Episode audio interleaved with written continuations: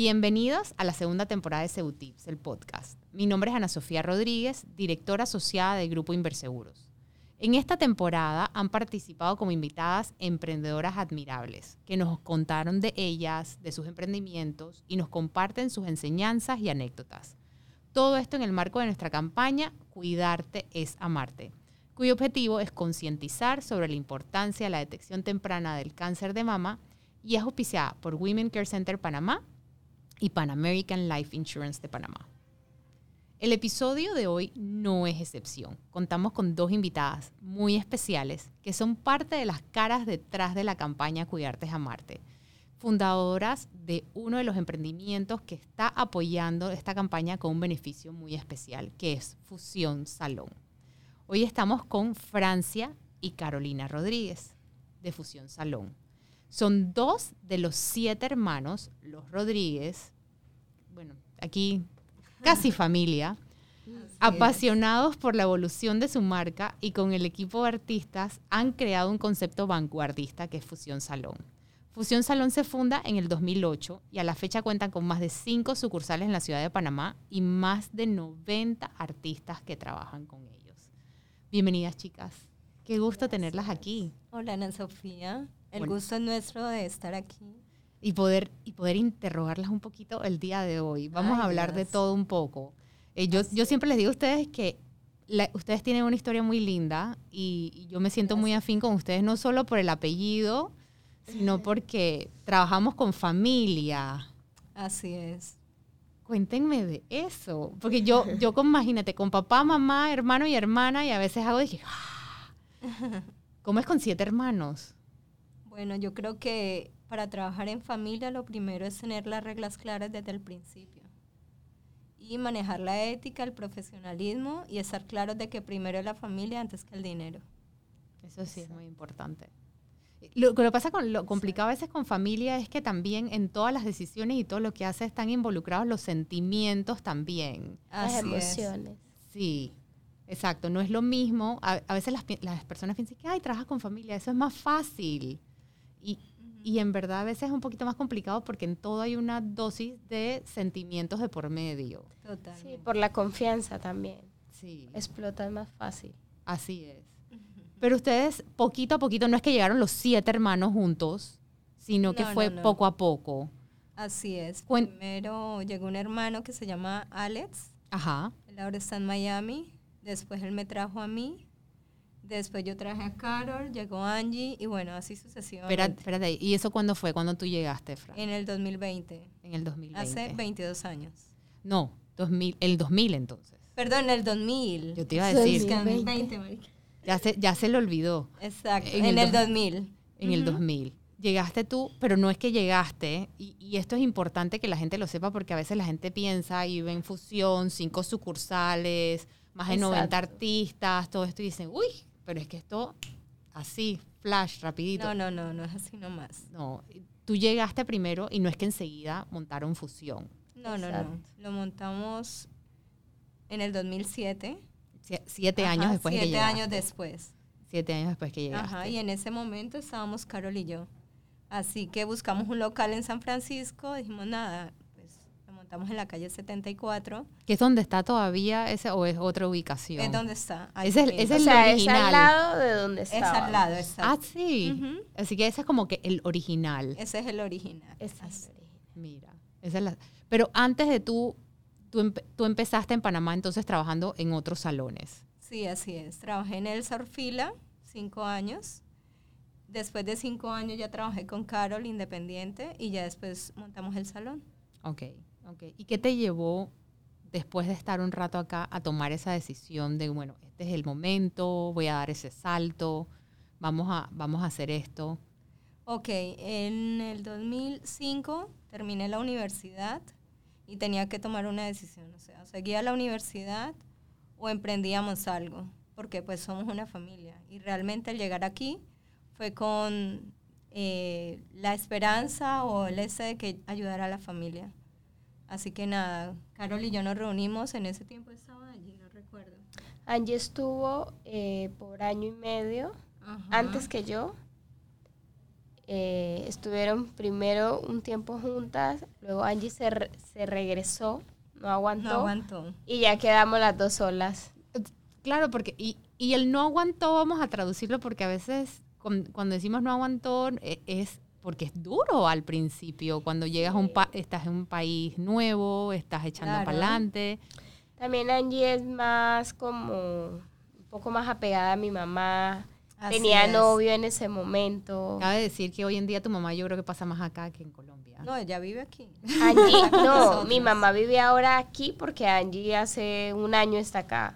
Ah. Pero mi mamá tampoco ellas son inseparables, literal. Si mi mamá está allá, Angie quiere estar allá y ah, Yo pensaba que se había venido a cuidar un montón de nietos. Además, pero primero Angie y Valerie. Exacto. Su nieta consentida. Mira, aquí intimidades. Y entonces, tú en ese momento, que, que entonces ya Caro está acá, ¿por qué decides venir? Caro, siempre fue el plan que Caro viniera a unirse contigo acá y eventualmente entonces... Es que todo fluyó de manera natural, o sea, como que empezó a irme bien y entonces empezamos como que, oye, ¿y por qué no aprendemos ese arte todos? Y cada uno fue aprendiendo en Colombia y fue llegando, se fue metiendo y ya está. Exacto. O sea, que, que también es importante recalcar que todos también se preparaban antes, de venir. De llegar, así es. Trabajaban muy duro al, al llegar. Así es. Y yo por eso quiero, porque es importante también recalcar el hecho de que, digo, Fran y el que conoce a Fran hoy en día, Fran tiene un, un, arte y es una profesional en su... Pero Fran, tú cuando llegaste a Panamá, en principio tú empezaste hasta haciendo uñas. Así es, por cinco años, siete años realmente. Y entonces te gustó la parte de cejas, maquillaje, y entonces fuiste aprendiendo. Bueno, realmente mientras eh, hacía el tema del manicure y pedicure, estudiaba ingeniería industrial. Y la decisión fue cuando terminé la ingeniería industrial, que bueno, como voy a trabajar en una empresa o vamos a hacer algo en familia, algo juntos y pues emprender juntos. Y eso fue lo que hicimos, o sea, como que Carol y yo, bueno, ¿qué vamos a hacer? Primero nos fuimos a un local, después de que yo salí del Serfila, en Lupes Gol, en un segundo piso, estábamos las dos en un lugar chiquitito, o sea, o sea demasiado pequeño, donde cabía una camilla, una silla de manicure y pedicure, y bueno, Carol hacía allí de todo, hasta blower. O sea, yo hacía manos y pies, Carol depilaba, hacía blower, hacíamos de todo en un espacio súper pequeño. ¿Qué es lo que a veces las personas es importante que entiendan que como en un emprendimiento al principio uno le toca hacer de todo? Es más, Totalmente. antes, durante y después, porque todavía hoy en Seguimos haciéndolo. Haces de todo, exacto. sí, pero ahora son más cosas. sí, ahora es. ahora es en todo sentido. A medida que crece el negocio, entonces entra la parte administrativa también en todo esto. Claro, inicialmente, cuando pasamos a las 7.4 en San Francisco, Carol y yo hacíamos también todo, o sea, manos, pies, blower, recepcionistas, recepcionistas contabilidad, absolutamente todo. ¿Qué es lo que yo a veces le cuento a las personas cuando yo digo, mira, lo que pasa es que el, el tener tu emprendimiento no es que yo soy jefe aquí de todo el mundo, sino que tú también tienes que saber qué implican las funciones de todas estas personas, porque uno para poder entrenarlos tienes que saber. Y, y, sobre todo en el negocio de ustedes, cuando vas a, un artista va a trabajar con ustedes para tú poder reconocer si su trabajo lo hace bien o no lo hace bien, tú eres la primera que tiene que saber cómo se hace todo eso. Totalmente. Definitivamente el que quiera emprender, hacer salones de belleza, tiene que saber del tema, si no... Ahora bien, en Panamá hay bastantes salones de belleza. Sí. Eso quiere decir que entonces eso es súper buen negocio tener salón de belleza porque hay tantos. No lo sé, a nosotros no, ¿cómo que no lo bien. Yo pienso que hay gente que lo ve bueno, pero se queda en el arte y en el, no sé, el no saber manejar y tenerle paciencia al personal, por ejemplo. Entonces, muchos cierran porque no aguantan tener personal. Claro. Y porque no conocen lo que te digo del arte, no conocen el trabajo como tal. Entonces, para el que conoce, pues no sé, hay mucho juega vivo, lo que sea, entonces se cansan y al final prefieren cerrar. Y ahora cuando hablas de personas, ustedes tienen más de 90 personas que trabajan entre todas las sucursales. Sí, tenemos 95 personas. Manejar esa ese volumen de personal debe ser todo un arte. Sí, pero ya eso lo aprendes con el tiempo. Cada día es más fácil. Vamos, ¿qué, ¿qué, lección ustedes dirían que es la más importante en, eso de manejar artistas? Porque estamos hablando de personas con eh, pasionales sobre su arte, eh, a veces un poquito, los, los, estilistas a veces tienen fama de temperamentales, a veces injusta o justamente. Entonces yo me imagino que todo eso influye en el manejo del personal de un, de un salón de belleza. Yo, yo siento que el secreto está en dejar que la gente sea, eh, no sé, se desarrolle, fluya en lo que hace. No estar ahí encima como si lo hiciste bien, lo hiciste mal. Eh, enseñar, dejarlos crecer. Yo, el secreto de fusión ha sido dejar que las personas que están ahí crezcan. Así es. Nos ha pasado de todo, pero ese es el secreto de, de un negocio. Y, y, te entiendo en ese sentido porque muchas veces también en, en, el negocio que yo estoy de los seguros, muchas personas vienen a través de nuestras oficinas, empiezan en la carrera y eventualmente cuando tienen cierto cartera, dicen, oye, yo voy a poner mi propio broker de seguros y puede pasarle con ustedes. Llegan oh, artistas. Sí, nos ha pasado un montón. Sí. Que pasan, aprenden y después pero que es el sueño eventualmente de toda persona. Bueno, pero ese es el derecho que todo el mundo tiene sí, a crecer y a seguir adelante. Así, Entonces tenemos que, o ya aprendimos de que ese es lo real. Sí. O sea, que día a día se va a ir gente, pero así mismo va a llegar nueva gente que tenemos que preparar. Y si hay ego, bueno, en ese negocio se maneja full el ego, pero es como que ya es algo que no manejamos. El ego ya lo tenemos hacer? presente, o sea, nosotras a veces nos quedamos como que, wow, se volvió famosa, o sea, wow. y nosotras estamos adelante. acá, es que, o sea, eh. quédate con ya. Y es, parte, es parte de... del aprendizaje del negocio. Totalmente. Ya. Bueno, realmente hace parte del negocio. Exacto. Porque si eres un artista y ya se te sube, dices, no, ahora yo soy el más. No, bueno, dale. Sigue adelante. Sí, ahora estamos más. nosotras como que sí, dale pues, el siguiente, dale, te volviste famoso, dale, otro, otro. Porque el negocio Porque hace que tenemos que estar igual al frente, o sea, que ¿qué más podemos hacer? Cerrar porque él se volvió famoso y se fue. No. ¿Y cómo te mantienes ahí? Precisamente en ese sentido también, y como tienes todas estas tendencias y ¿cómo se mantienen actualizadas? O cómo se mantiene, para también asimismo tam, replicar esas, esas lecciones con sus artistas y poder enseñarles de las últimas tendencias. Bueno, siempre hacemos cursos y nos preparamos para estar en lo último porque todo cambia y todo evoluciona. Entonces hay que evolucionar en el tiempo. Así es. Sí, yo también siento que suena como, no sé cómo pueda sonar, eh, prepotente, pero siento que todos tenemos mucho talento. O sea, yo sé que hay gente que se queda atrasada y suena como que mi ego está bien arriba. Estamos hablando del ego. Este, este, este, este artista. Esta ya está. No, no, pero yo siento que eh, a veces las, la tendencia o, eh, no sé, se huele Uh -huh. Hay personas que se les hace más fácil y ve, tiene más visión de lo que puede ser un cambio de look, un make-up, y yo siento que nosotros lo tenemos. Yo creo que también influye mucho. O lo hemos desarrollado. Y, y, yo, y yo creo que es algo como, como clienta de ustedes, eh, como persona que, que, que las conoce, y por mi experiencia desde el día uno, yo creo que algo que también ustedes tienen mucho a su favor uno, son todos muy trabajadores. Hay, hay nadie dice que no a nada. Eh, en horario, en día, en todo eso, trabajo es trabajo.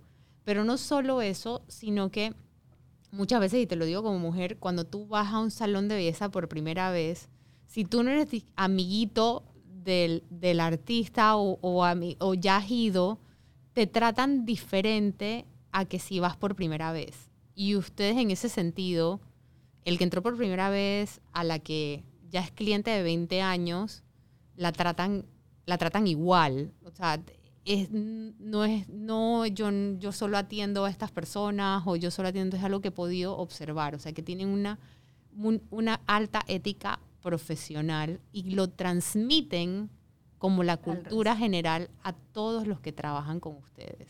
Sí, realmente antes, antes de que la persona llegue a atender a algún cliente, tiene una capacitación de servicio al cliente. Así que primero es capacitado y después llega a atender al cliente. en la parte técnica y en la parte de servicio al cliente. Sí, y también parte de la cultura de mi mamá. Desde, Total. O sea, a nada, yo crecí, crecimos viéndola que a nada le decía no. Entonces, como que jamás nos vas a ver diciéndole a un cliente no se puede o no. Y con, y con eso de nada, a que nada le dicen que no, yo, yo debo contar esta historia y es el hecho de que cuando se nos ocurre la campaña de Cuidarte a Marte y lo de la tarjeta y dar un beneficio, yo me acuerdo ir hace un año y, y, con, y contar esta idea que todavía no estaba totalmente estructurada y enseguida me, me dijeron, sí, dale, ¿qué quieres? ¿Qué necesitas? Nada más dime dónde, cómo. No estoy no estoy, no te estoy entendiendo todavía qué quieres, pero lo que necesites yo te lo voy a dar. Em, y yo quiero agradecerles por eso, por ese apoyo que han dado a la campaña, por estar aquí el día de hoy para entrevistarlas, porque sé que las he tenido que sacar del montón de trabajo que tienen em, y con ese beneficio excelente que están dando precisamente para motivar a muchas mujeres. Yo sé que eso para ti es una causa personal, Fran, después de el susto que, compartiste, y me atrevo a contarlo porque lo compartiste hasta en tus redes sociales, del susto que tuviste hace algunos meses con todo este tema, de, no sé si lo quieres contar un poquito, del, tema que tuviste, que fue un, susto como cualquiera y precisamente por esas líneas que vamos con la campaña Cuidarte a Marte, precisamente por la línea de la prevención y la detección temprana. Claro que sí. Hace unos meses, eh, nada, tenía una bola en el seno. Fui al... ¿Cómo se llama eso? ¿Al ginecólogo? Al ginecólogo. Sí, a la persona que ve el tema de los senos y eh, donde mi esposo, fue donde mi esposo, fue donde mi esposo, donde un oncólogo y me dijo, bueno, sí, efectivamente, tienes un, un, tumor en el seno y tienes que sacarlo, es benigno, pero es importante que lo saques porque con el tiempo puede cambiar. ¿Tú te diste cuenta por el autoexamen?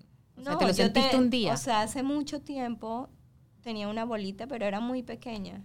Entonces, cuando amamanté, la bola creció, me sacaron leche de allí, normal y ya después del tiempo de repente fu, creció. Entonces ya se veía como una bola la, en medio de los dos senos y no se veía como estéticamente bien. Y dije, bueno, voy a ir a ver qué es. ¿Qué es Aunque ya me habían dicho que era algo benigno. Entonces fui donde un oncólogo y me dijo, sí, efectivamente es benigno, pero tienes que sacarlo porque ya es un poco grande, tú eres delgada, entonces como que te va a empezar a molestar demasiado. Y nada, me lo saqué y al final era de 5 centímetros, no sé qué. Era grande. Y gracias a Dios, pues ya salió y ya salió de eso. Exacto. Pero definitivamente sí hay que revisarse constantemente y prever. Así es. Y ese es precisamente el motivo de la campaña, que promover el, cuidado, agendar tu mamografía si eres mayor de 35 años. Totalmente. Y, y precisamente por eso es que empresas como la de ustedes, Fusión Salón, se unen a esta campaña están dando un excelente beneficio, pero al, final de cuentas, el, el, objetivo de esto es que a raíz de que recibes ese beneficio o que ese beneficio te motive, cuando recibes esa tarjeta y decides ir a Fusión Salón, que también recuerdes agendar tu mamografía, que es el objetivo final también. Al final eso es lo más importante. Sí, así que una vez más, gracias chicas por estar conmigo aquí el día de hoy. Ha sido un gusto escuchar un poquito más de sobre su historia, sobre las enseñanzas, sobre cómo es trabajar en familia y sobre todo poder contar con ustedes nuevamente apoyando la campaña Cuidarte a Marte. Y si todavía no tienes tu tarjeta, la pueden conseguir, ya sea en Fusión Salón o en cualquiera de todos los emprendimientos que son parte de la campaña, Casa Ideal, Cuquita Cuquita, Good y Women Care Center Panamá o para nuestros clientes de Grupo Inverseguros, con que pueden gozar con buenísimos beneficios y sobre todo el excelente beneficio que les está otorgando Fusión Salón, que me lo voy a guardar en secreto para que lleguen y lo aprovechen. Gracias. Así que muchas gracias nuevamente, Caro y Fran, por estar aquí el día de hoy. Gracias a ti por hacernos parte. Nuestra segunda invitada del día de hoy es Caroline Lamy. Caroline cuenta con 43 años de experiencia en la industria de seguros. Comenzó a sus 18 años, una bebé. Tiene un hijo que ahora quiere más, porque le ha dado una nieta preciosa que es la luz de sus ojos. Es apasionada por el servicio a los niños del mundo y es por ello que pertenece a Club Kiwanis Las Perlas, organización sin fines de lucro de la cual fue presidenta en el 2008. Actualmente ejerce como gerente de recursos de seguros corporativos y salud individual de Pan American Life Insurance de Panamá. Bienvenida, Caroline. Muchísimas gracias, Ana Sofía. Qué gusto tenerte aquí el día de hoy en Tips, compartiéndonos de tu conocimiento y tus experiencias de seguros. En el día de hoy vamos a hablar un poquito y complementar lo que a través de los últimos episodios del podcast hemos hablado y reforzado mucho de la campaña, de la prevención, de la detección temprana del cáncer de mama. Y surge el interrogante eh, de cómo yo puedo hacer entonces, o qué herramientas puedo buscar para que en ese portafolio de cosas que yo puedo hacer que me puedan ayudar ante una situación así. Y Palic, tengo entendido que tiene un producto pionero en la industria, existe desde hace muchos años, y ahora nos cuentas un poquito de eso, que, es precisamente una de esas herramientas que podemos tener en estas situaciones. Correctamente. Nosotros tenemos un producto, como tú bien lo definiste, es pionero. Fue creado en 1991.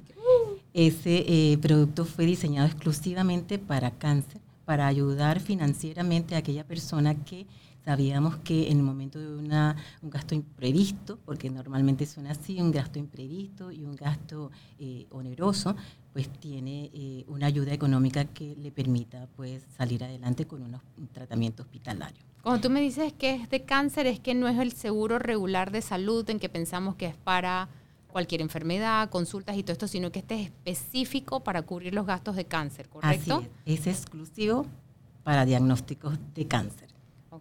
Lo interesante de este producto es que trabaja dos esquemas, un plan individual y un plan doble. O sea que si quiero duplicarlo, nada más le pago la prima correspondiente. Cuando me dices doble, doble cobertura. Doble cobertura. Si yo compro, por ejemplo, 140 dólares diarios de un, eh, un reembolso, pues lo que tendría eh, sería entonces 280 dólares de rehabilitación doble. Ok, así que uno escoge, bueno, quiero el plan que tiene esta cobertura, por así decirlo, básica o la que duplican. Correctamente. Esas opciones. Y de igual manera lo puedo comprar individualmente o familiarmente.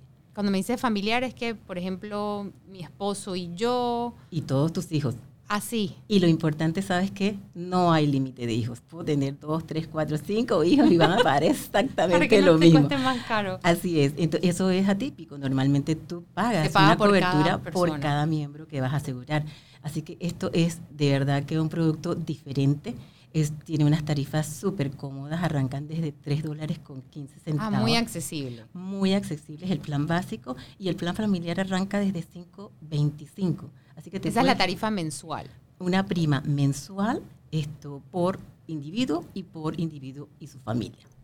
Ahora bien, uno está acostumbrado cuando le dicen pólizas de salud que lo que uno paga va de acuerdo a la edad.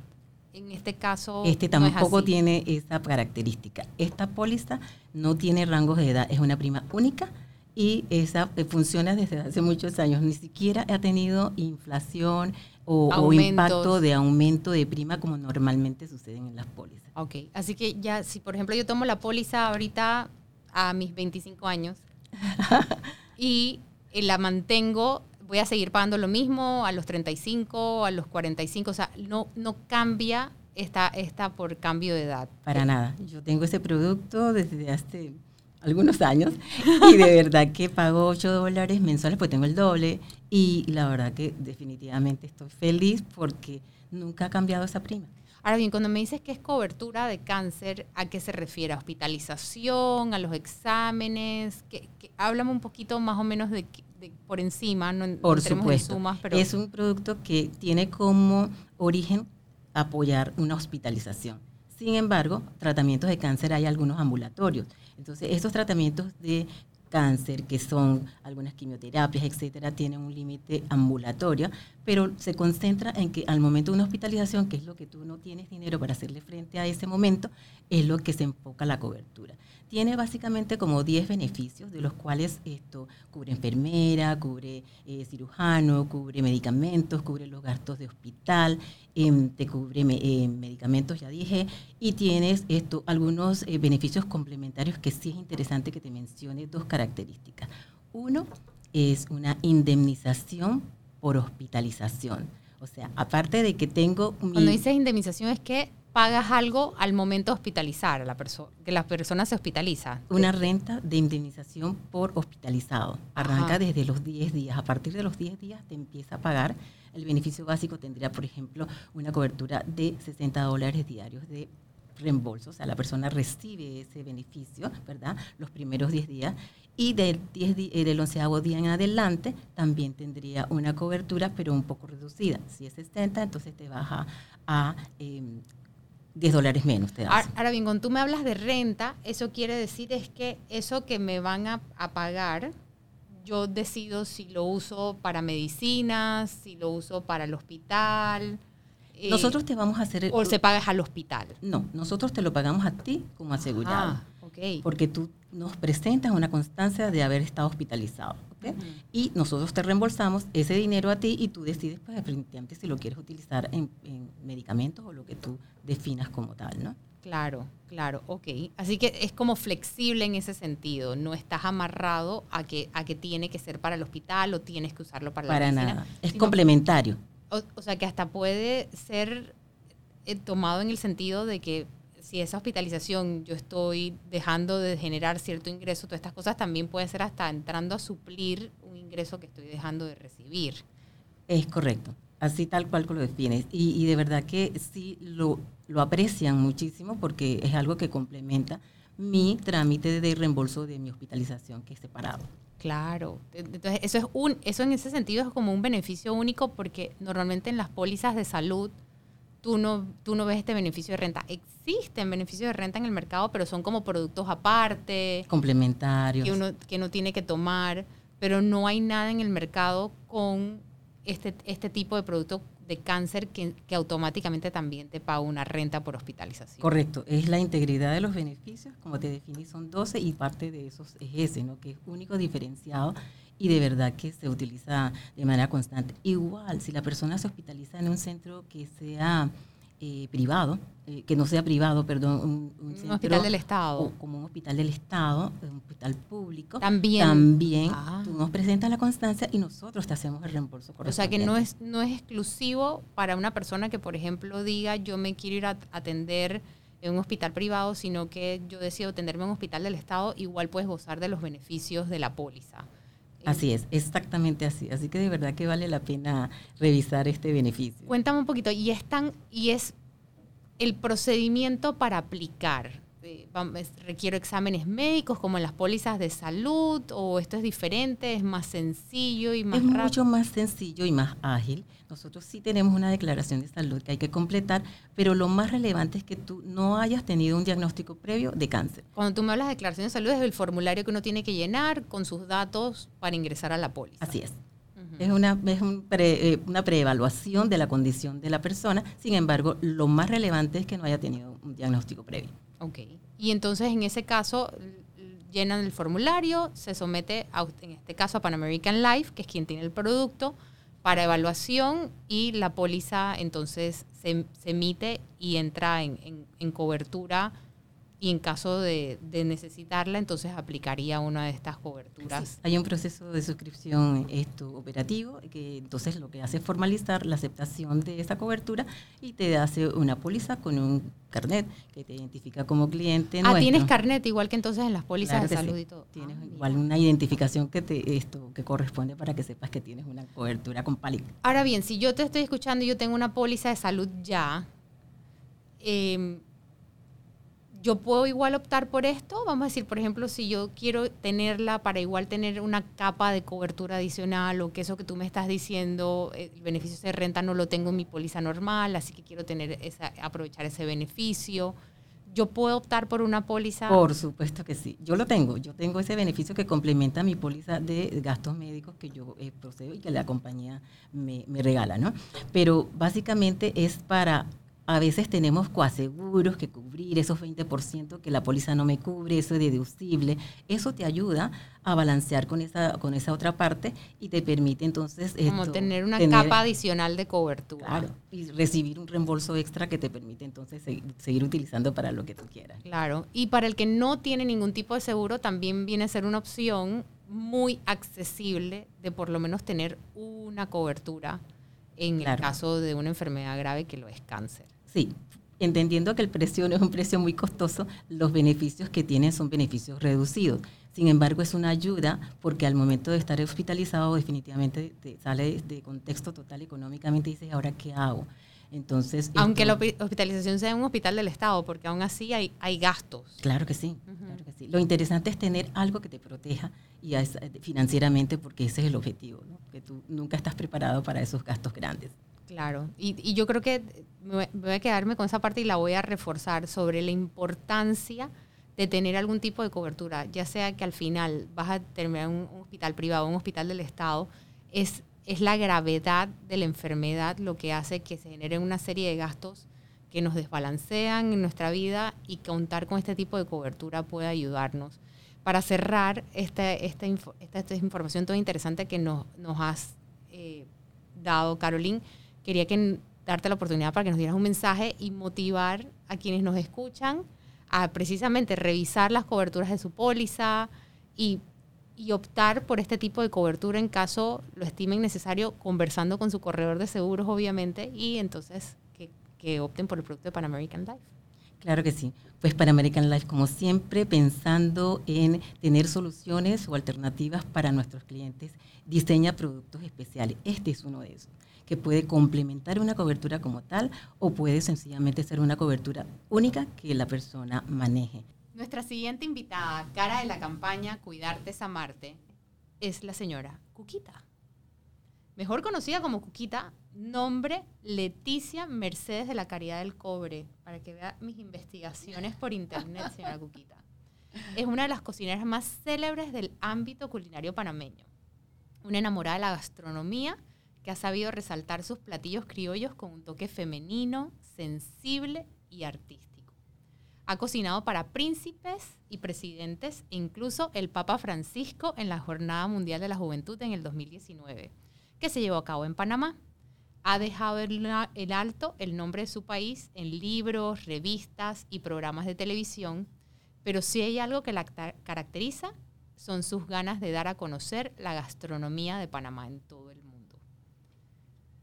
Yo conocí a la señora Cuquita, bueno, de verla en todos los em, emprendimientos que ha tenido, sus restaurantes, pero precisamente así puntual, hace dos años, cuando damos inicio con la campaña Cuidarte a Marte, que con Good habían sacado un collab, los Tits, y los ponían en los helados.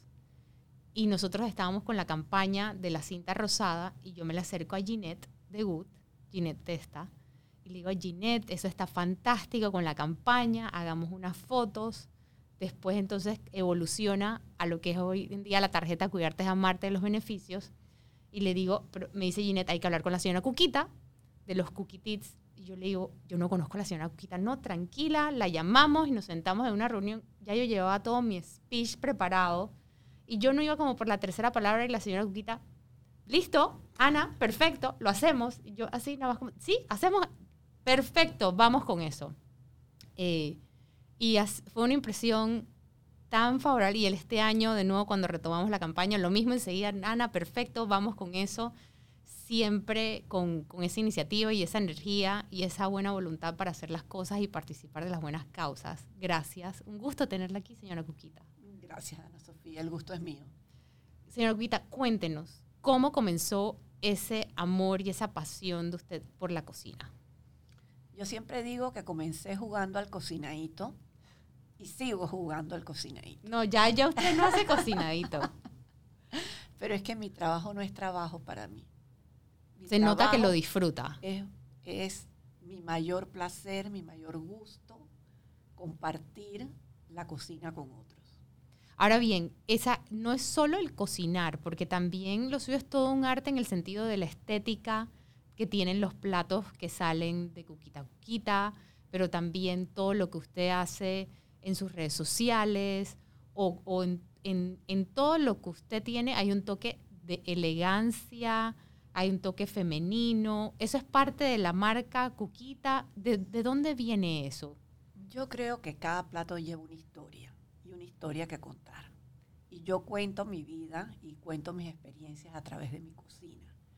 Pero no es solo, cocinar no es solo revolver una olla, cocinar es mucho más que eso, es transmitir alegría, es un acto de generosidad, es hacer felices a otros y es celebrar con otros la vida. Entonces eso va mucho más allá de, como les dije, cocinar, simplemente revolver una olla. Entonces yo trato de transmitir mi cocina a través de todos los sentidos. Ahora bien, ¿cómo usted ya tiene varios años de experiencia en la cocina panameña? Varios, mi vida entera.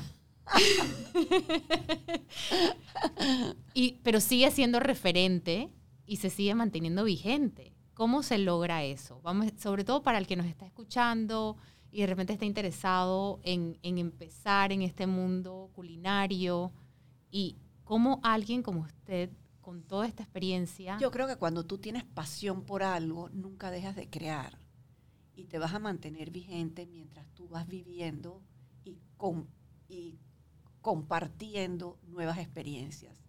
La cocina ni nada es algo estático. Todas las pasiones tienen que ir y fluir con la vida. Y creo que eso es lo que me mantiene a mí vigente, porque aunque desde que comencé hasta ahora tengo una marca muy clara y un estilo muy definido. Sí, aquí se sabe que estuvo la mano de Cuquita. Así es. Todo el mundo dice, ah, por aquí, o, me mandan fotos y que esto se parece a ti. Sí. Entonces, es algo que, que, que lo llevo conmigo, que transmito lo que yo siento, lo que yo veo, lo que me gusta. Creo que parte de mi vida es hacer las cosas más lindas de lo que son. Y eh, creo que me hace ser vigente el estar continuamente en una referencia de cambio. Y, yo creo que también el hecho de que usted es muy generosa con su conocimiento, porque yo la veo que usted colabora mucho, sobre todo con nuevas generaciones que están en el mundo culinario, vamos a decir, cuando hizo la colaboración por primera vez con Good, de mezclar el coquitit con el helado, eh, la vi hace poco en Bocas del Toro, con Jorge Chanis. Eh, ¿Cómo hace? Porque ya uno, después que uno alcanza cierto grado de éxito, uno podría decir, bueno, ya, I, I made it, ya estoy aquí arriba. Pero usted todo lo contrario, se mantiene trabajando muy duro y no solo eso, sino que trabaja con las nuevas generaciones que están viniendo en este mundo culinario. Mira, a mí me encanta trabajar en equipo. Me parece que uno crece muchísimo compartiendo con los demás yo siempre digo, porque la gente me dice, pero tú por qué das tus recetas? Yo doy mis recetas porque eso me hace, yo digo que por cada receta que yo doy, aprendo dos de vuelta, porque el hecho de compartir tus conocimientos y de conversar con alguien te hace a ti crear más. Claro. No hay nada que te vuelva más creativa que compartir con otros o oír a otros como te dije, me encanta trabajar en equipo, me encanta trabajar con gente que, de la cual pueda aprender.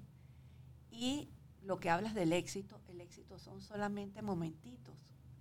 O sea, te puedes sentir muy bien hoy y al día siguiente puede ser que tengas un bajón. El éxito es algo que se trabaja diariamente. No existe el éxito y no hago más nada, porque se acaba. El éxito son ratitos nada más.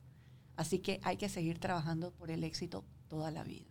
Y hablando de eso precisamente del éxito, y como mencioné, usted ha cocinado para presidentes, para dignatarios, para el Papa. ¿Cuál ha sido la experiencia más especial en esos ratitos y por qué? Mira, yo creo que como los hijos, cada uno es diferente. Ay, yo creo que me suena como... Ah, no, yo pensé que me iba a hablar de una boda también. No, no, no. Porque esa fue especial también. Sí, como los hijos, cada evento es diferente. Eh, cada evento tiene su magia y uno tiene que vivirla sin pensar en el anterior o el que sigue. Hay que ser, yo soy sumamente intensa con cada evento. Para mí no existen eventos menos importantes que otros. Para mí, aunque yo haga 10 eventos, el cliente, ese evento para él es único. Y así yo me quiero sentir siempre que cuando yo trabajo para alguien o le ofrezco algo a alguien, lo hago como si fuera el único evento que yo tengo en mi vida. Y eh, no te podría decir que, podría decirte que hay dos eventos en mi vida que me han marcado. Uno es el, la comida que le hice al Papa Francisco, porque justo uno o dos años antes me entrevistaron y me preguntaron ah, cuál sería el sueño de, a quién tú soñarías en, en cocinarle. Y yo dije, ¡Ah! me encantaría cocinarle al Papa Francisco. Y como hay un tiempo para cada cosa en la vida, me llegó el momento. Así que me marcó muchísimo haber tenido la oportunidad de cocinarle al Papa. Creo que es algo único para mí. Eh, y sobre todo, siento que en la vida uno tiene que aprender a agradecer. Porque no estaría aquí si no hubiera tenido tanta gente en el camino que me dio la oportunidad. Porque si no me dan la oportunidad de, conocer, de cocinarle al Papa, nunca hubiera llegado ahí. Claro. Y como eso, cada evento que me ha marcado, cada evento importante es porque alguien me ha regalado la oportunidad de hacerlo. Bueno, pero también usted se la ha ganado a través de todo ese esfuerzo y trabajo durante todos estos años. Y algo que me llamó mucho la atención, ya que menciona lo, del Papa, que vi un reportaje al respecto. No pude probar esa rica comida que le dieron a él, pero sí vi el reportaje y me di cuenta que, y por eso le digo, usted no es cocinadito, cuánto cuánta planificación hubo de por medio en cada ingrediente que usted escogió de esa comida, por qué escogió ese plato. Si nos cuenta un poquito de eso, porque me parece una historia muy interesante. Fue una experiencia muy linda y no solo para mí, porque yo siempre digo que yo soy la cara, pero que tengo mucha gente detrás que me ayuda. Primero que todo, solamente trabajé con mujeres la corvina que comió el Papa la pescó la única pescadora panameña, mujer que hay en Panamá. Ella fue y me, eh, pescó la corvina. Em, las flores me las mandó Dioselina. Fue, fue un conjunto de mujeres trabajando para el Papa. Le ofrecí lo que nosotros tenemos, ni más ni menos. Desde ensalada de, de feria, eh, pero pues servida de una manera diferente, carimañolas, tortillas, eh, patacones, toda nuestra comida, porque yo siento que lo nuestro, usar lo nuestro es un orgullo para mí. Nadie viene a Panamá a comer cosas que comen en otros lados. La gente viene a comer lo que no encuentra en otro lado. Yo traté de darle al Papa lo que él no se hubiera comido en otro lugar y que más puedo ofrecerle yo que las cosas panameñas. Sí. Me llamó la atención que cuando, em, antes de que llegara el Papa, eh, nos entrevistamos con una persona que le maneja todo a él y me dijo, al Papa Francisco, en cada plato que le sirvan, tú al lado le pones un platito de arroz blanco. Ah, mire, él es medio panameño entonces. Bueno, yo hubiera pensado que como argentino le hubiera gustado la papa. No, pero, por el arroz blanco, yo conozco casas en este país que todos los días se sube una bueno, yo le dije, arroz blanco. Le voy a poner arroz, pero se lo puedo poner con coco. Ah. Entonces él me dijo, claro que sí. Después me di cuenta que, y, esto lo asumo yo, que probablemente le ponen el arroz por si a él no le gusta la comida. Claro, para que, tenga algo para, algo para llenarse. Exacto, para llenarse y para poder disimular. Eso lo inventé yo. Pero. Tras bastidores. pero en cada plato que comí, tú sabes que yo no solo le serví, sino que retraté los platos después. Yo vi una para estar segura que, que se había comido y que no. No solo se comió toda la comida, sino se comió las tres veces el arroz blanco. El oh. arroz, perdón, el arroz con coco. Así que le gustó. Pero bueno, eh, la experiencia, volviendo a lo que fue la experiencia del Papa y la planificación, sí hubo mucha planificación Em, mucho estrés, aunque todo era muy sencillo, uno siempre piensa que puede salir algo mal. Eh, pero después que yo soy de las que me mortifico mucho, mucho tomando decisiones y que sean las correctas. Luego que las decisiones están tomadas, el resto del proceso fluye, porque todo el análisis es antes de tomar las decisiones. Claro. Luego de tomadas, todo fluye. Y fue una experiencia muy linda, como te dije, todo con mujeres eh, y donde mucha gente trabajó para que el Papa tuviera una buena comida. No, y, yo vi el resultado final y fue espectacular. Y ahora usted contándole de vuelta me dio hasta hambre. y hablando de, esas, de, recreando esas historias, usted tiene un proyecto muy bonito, ¿no? Que el, que el libro tengo entendido que sale en noviembre, que precisamente se llama Cocinando Historias, si no me equivoco, que es un proyecto muy interesante que tiene con la primera dama. Eh, cuéntenos un poquito de ese proyecto. Bueno, ese proyecto es muy lindo porque hemos unido la cocina y la historia. Es un proyecto de la primera dama eh, que yo se lo estoy desarrollando y que eh, se lo desarrollé porque ya está en imprenta. Y es, son las recetas preferidas de cada presidente desde 1903. Pero escuché que es como un no es la receta exacta, sino que es como la investigación y la... Tiene ambas, tiene la parte histórica y tiene la parte culinaria. Para hacer este libro hicimos muchísima investigación y sobre todo oímos a sus familiares, que es la parte más linda. Este libro no habla absolutamente nada de política, hablamos del presidente como ser humano, como miembro de familia, como padre, como hermano, como hijo, como cabeza de, un hogar y por supuesto entonces qué le gustaba comer. Porque descubrí que detrás de cada presidente hay un panameño goloso. Mm. Así que fue muy lindo y muchas recetas no existían, solamente a través de lo conversado sabían los nietos qué le gustaba Ahí entonces, eh, pues yo creé las recetas basándome en, toda, en todo lo referente a que nos habían contado, pero fue una cosa muy, muy linda conversar y saber historias que probablemente nunca han sido publicadas porque son historias familiares. Así es. que es muy íntimas, muy personales. Muy íntimas y tengo que agradecerle a todas esas familias que me dejaron a mí también estar en su mesa a través de sus descendientes. ¿Cuánto tiempo tomó esto? Porque yo me imagino que, comenzamos antes de la pandemia y quedó medio detenido porque no podíamos recibir, a, no podíamos ir a casa de nadie y, no podíamos, vamos a sentarnos a comer. Exacto. Así que nos ha tomado tres años el libro. Pero es, un, es una labor de amor. yo creo que es un libro de verdad para, para, para comprar y para saborearlo porque cada, cada, cada plato tiene su historia, como te dije, y es lo más lindo. Cuénteme, y aquí en el, porque esto va desde toda la historia de los presidentes que ha tenido. Mandatarios, Mandatarios. ¿Hasta la actualidad? Hasta la actualidad. Hasta el presidente Cortizo. Eh, y ahora cuénteme lo de todos, si usted aquí entre nos, ¿cuál así le ha llamado más la atención, lo que le gustaba? Que usted dijo, ¿de verdad?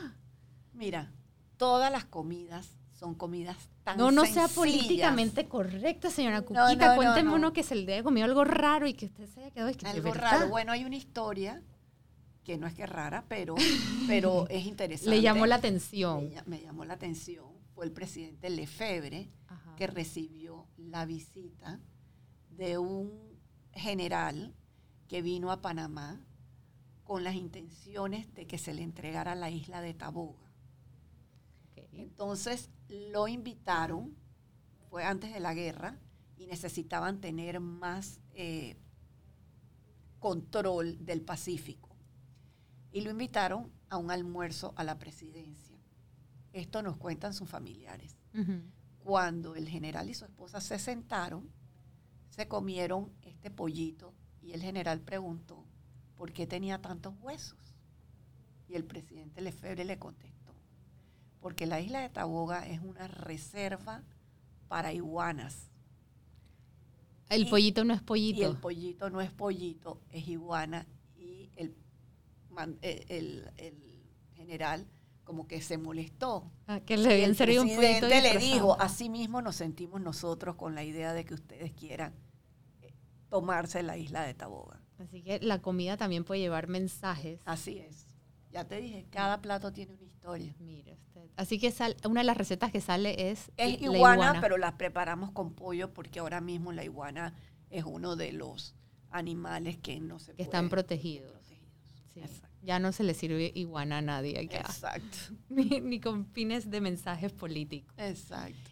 Y cuénteme algo, lo que entonces, después que hacían esta investigación, les contaban cuál era la receta y usted como reimaginaba la receta, la traía a la actualidad, por así en decirlo. En muchas utilizamos vajilla, que, eran, que son de la familia. Ah, eh, para las fotografías. Para las fotografías. Así que deben ser unas fotografías bellísimas, hermosas. Bellísimas, eh, eh, hubieron ah, familiares que nos dieron objetos de los presidentes, por ejemplo, tenemos de Amador Guerrero el tintero que se usó para mojar la pluma con que se firmó el acta de independencia. Y así tenemos muchísimos, muchísimos detalles en cada una de las recetas, en cada una de las fotos. Tratamos de, que el lector y el cocinero tengan una vivencia muy cerca de lo que fue cada uno de los presidentes. Esto es casi un libro de colección, por así decirlo. Va a ser un libro de colección. Y creo que tengo entendido que sale en noviembre. Sí a mediados de noviembre estará aquí en Panamá. Qué bueno, no puedo esperar para tener también una copia, que voy a ir a que me lo autografíe la señora Cuquita. y que gracias por compartir de ese, de ese proyecto que suena muy interesante y que no puedo esperar para ver es, todas las historias, como usted dice, y, y ese descubrir de las diferentes anécdotas que hay detrás de cada una de esas recetas que usted ha reimaginado para que entonces después nosotros las podamos hacer en nuestras casas. Y por último, quería conversar con usted de la campaña de Cuidarte a Marte, porque como comenté al principio, usted por dos años consecutivos sin chistar ha dicho, listo, Ana Sofía, vamos con eso. Y este año nuevamente trae algo muy especial, los Cookie Tits. Los Cookie Tits que han estado con nosotros desde el principio. Así es, así es. Y que lo que han cambiado es la forma o, el postre que acompañan. Exacto. Y este año es el famoso Baked Alaska así de la señora Cuquita. Así es. Y que si presentan su tarjeta de Cuidarte a Marte, por la compra de un Baked Alaska, les van a regalar el segundo. Pero todo esto al final es por un único objetivo. No solo que se coman el Baked Alaska, pero que cuando van a Cuquita Cuquita con sus amigas, con su mamá, o escuchan este podcast, o ven los stories en Instagram, recuerden agendar su mamografía. Yo como, como último mensaje, señora Cuquita, quería que invitara a nuestros oyentes, los hombres para que le metan el codazo a la esposa al lado y que le recuerden entonces que agende su mamografía o que le recuerden a su mamá y las mujeres para que agenden su cita, que me, las inviten a que agenden su cita. Bueno, tratamos de con el Cuquitit mandar un mensaje dulce y rico, porque la mamografía debe ser así. No, no tenemos que tener ningún tipo de temor ante la mamografía, que es algo muy, muy sencillo que les va a dar una tranquilidad enorme. Así que yo sí creo que es muy importante que visiten a su médico, que se hagan su mamografía y que estén muy, muy tranquilas el resto del año hasta que llegue el mes de octubre, que ha sido lindo poder mandar ese mensaje. Gracias, Ana Sofía, por contar con Cuquita Cuquita. Ya sabes que, como siempre, estamos a las órdenes. Ah, ya esto queda grabado, así que estamos para el 2023 ya listas con alguna creación hermosa nuevamente de la señora Cuquita. Señora Oquita, muchas gracias por su tiempo, por inspirarnos a través de sus historias, por compartir tan cándidamente y sobre todo con ese toque tan especial que usted le pone a todo lo que hace y acompañarnos el día de hoy en este episodio de Segu Tips. Nuevamente, muchas, muchas gracias. Ha sido un placer poder entrevistarle el día de hoy. Gracias, Ana Sofía. Siempre a la orden.